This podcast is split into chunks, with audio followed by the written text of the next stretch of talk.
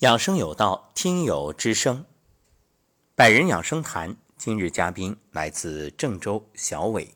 梧桐老师好，给所有听到的朋友们问声好。今天呢，想和大家分享一下我在养生这条路上所走的那些弯路，以及怎样找到真正适合自己的养生方法的。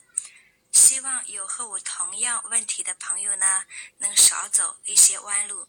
记得从十几岁的时候起呢，一吃凉的东西就肚子疼，而且基本上呢每个月都会犯一次口腔溃疡。因为那时候根本不知道原因，一直以为是上火，就一味的自己去药店买阿莫西林吃。吃这个药啊。那真是比吃零食和水果都多。直到二十多岁的时候开始胃疼，因为呢又不喜欢去医院检查，就去一个诊所吃了几天药不管用，于是就输液。输到第三天的时候呢，疼的就更厉害了，于是呢就加了一种药。结果刚输上不久，感觉心慌难受，然后就。过来的时候呢，只听旁边的人说，当时的嘴呢乌紫乌紫的，还挺吓人。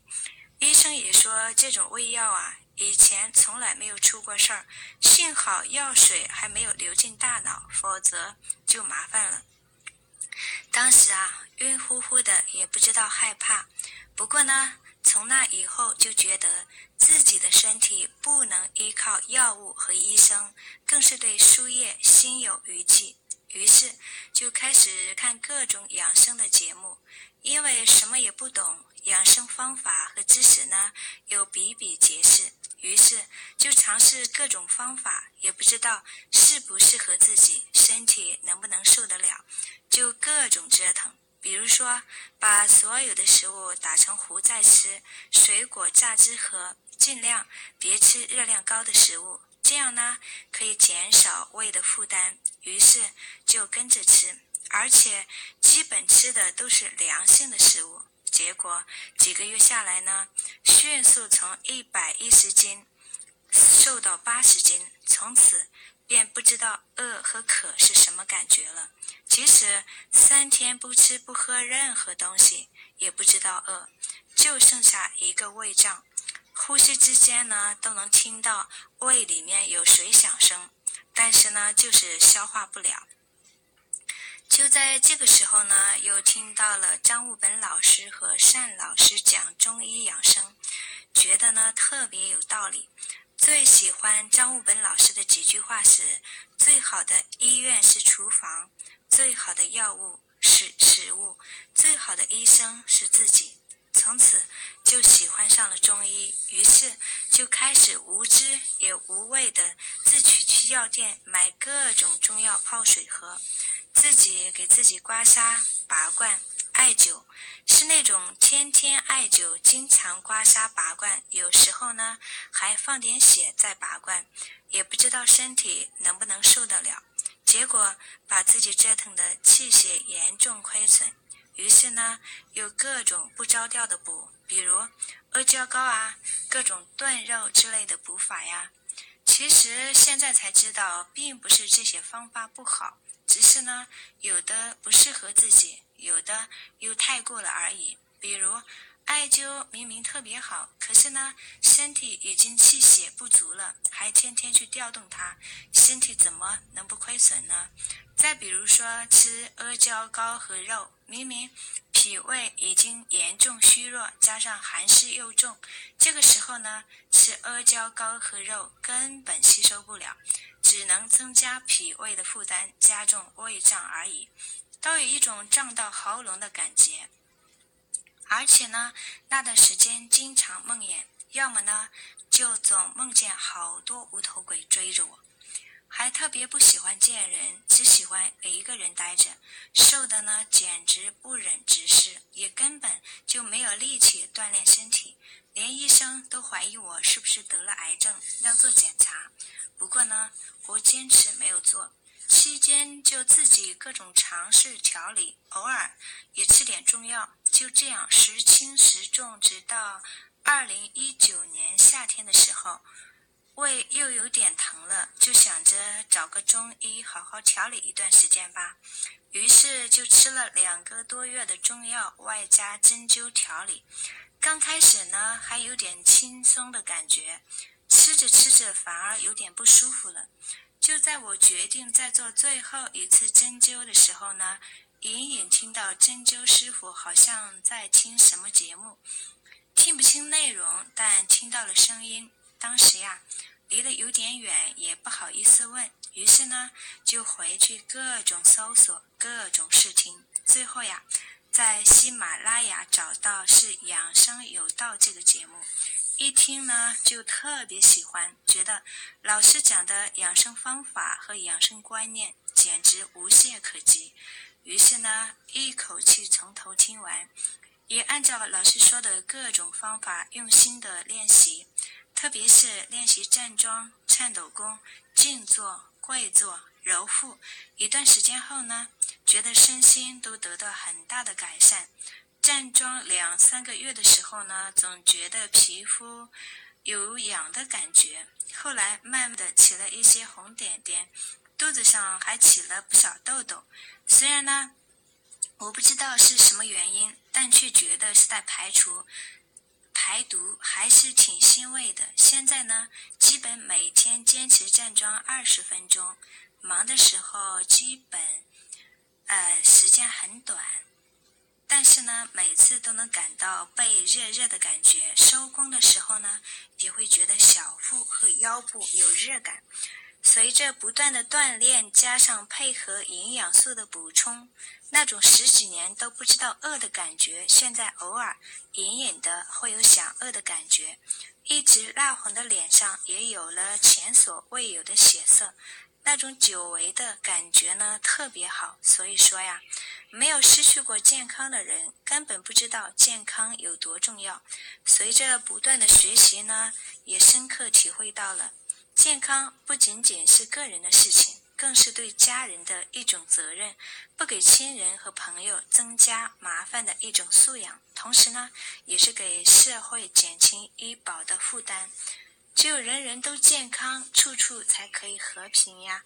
所以养生保健，人人有责。最后，祝愿大家余生的每一天都平安、健康、幸福。感恩大家的收听，感恩所有的遇见。感谢小伟的分享。小伟的经历很有代表性，许多听友或许听了都觉着是在说自己。是啊。病急乱投医，一旦生病，六神无主，各种尝试，听人说这个好，马上买来吃，也不管到底适不适合自己的问题，把自己整个当做一个小白鼠，各种尝试之后，折腾的精疲力尽，身心俱乏。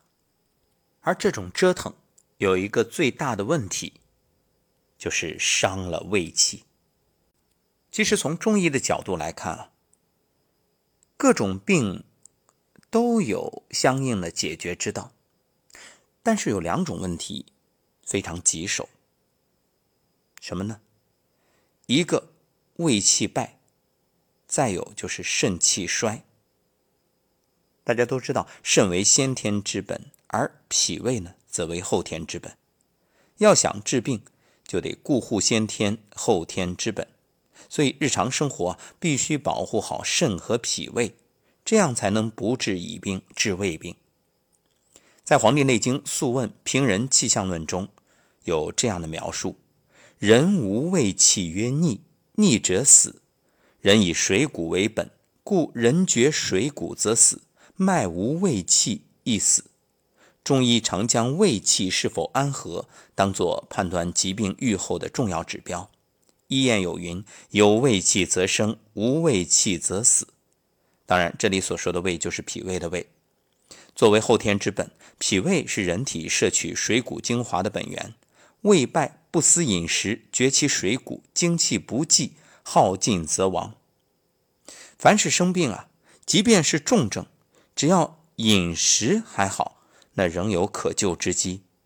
虽然不是重症，若饮食稀少，也就只能慢慢的来调。那么究竟怎么办呢？胃败者多虚不受补，这时候调理身体的一个重要原则就是恢复胃气。在这里呢，有三点要特别注意。第一就是少食多餐。为什么这么说？暴饮暴食是极伤胃气的，不堪重负，根本无法消化，更别说吸收了。所以你越吃。整个的胃气越弱，那么少食多餐就是一个很好的方式。当然，这里所谓的少食吃什么很重要，等会儿我会说。第二点，细嚼慢咽，嚼得越碎，你的胃越轻松。所以一定不能边吃饭边看手机边说话，心不在焉。那这种情况现在非常普遍。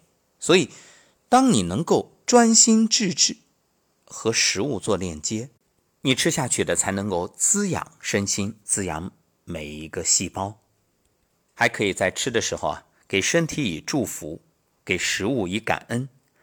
当你以这样的方式进餐，我相信对身心都是极好的调和。第三点，尽量不用药，如果必须要用，那么一定选择气味甘淡柔和的药物。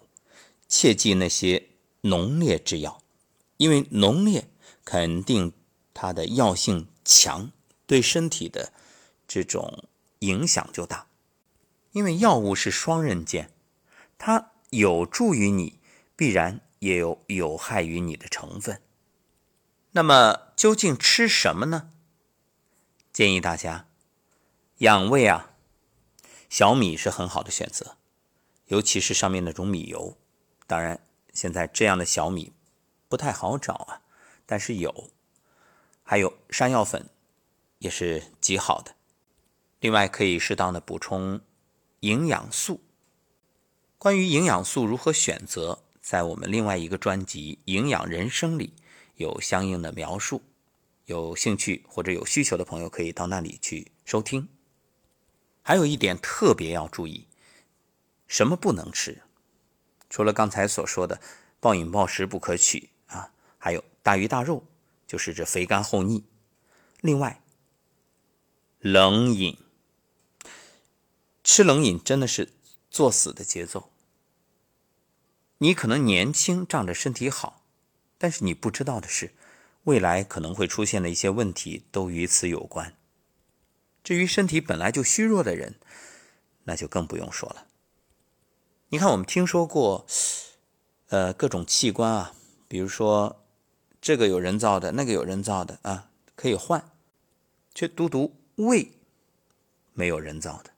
你说我胃坏了换一个不行，这胃啊太重要了，每天你都要和它有各种的交流，它不仅容纳食物，还要消化你的情绪，所以。好好爱护你的胃，别生气。这一点，恰恰是许多人所忽视的。为什么生活中会有人说：“哎呀，我气得胃疼？”对呀，胃不仅容纳食物，也容纳你的不良情绪。所以吃饭的时候尤其不能生气。那很多人会说：“我都气饱了，根本不想吃。”但是生活中有一种啊，就是父母。一端饭碗开始数落孩子，把孩子训得眼泪汪汪，然后还得训斥：“不许哭，吃下去。”好，这样的情景在中国的家庭啊，绝不少见。所以，愿今天听到节目的各位引以为戒。要想孩子以后身体好，良好情绪绝不可少，尤其是在饭桌上。否则，以后你会花费极大的代价，帮孩子养护受伤的胃。